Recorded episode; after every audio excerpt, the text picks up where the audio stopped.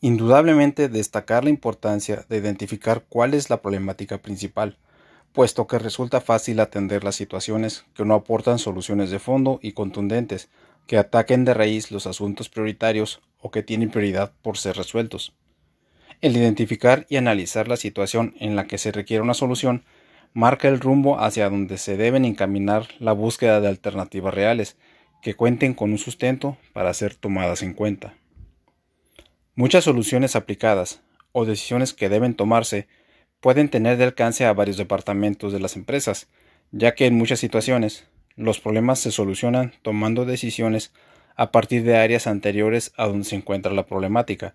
por lo que el reunir un equipo multidepartamental para realizar los análisis abre un abanico de oportunidades, puntos de vista y perspectivas diferentes que enriquecen las alternativas y los puntos de control necesarios para evaluar si las soluciones y decisiones tomadas están arrojando los resultados deseados.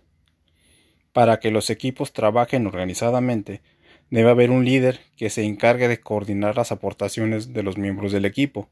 a fin de crear un criterio único para que las propuestas contengan argumentos sólidos que den una posible solución o proporcionen la información correcta para tomar la decisión adecuada.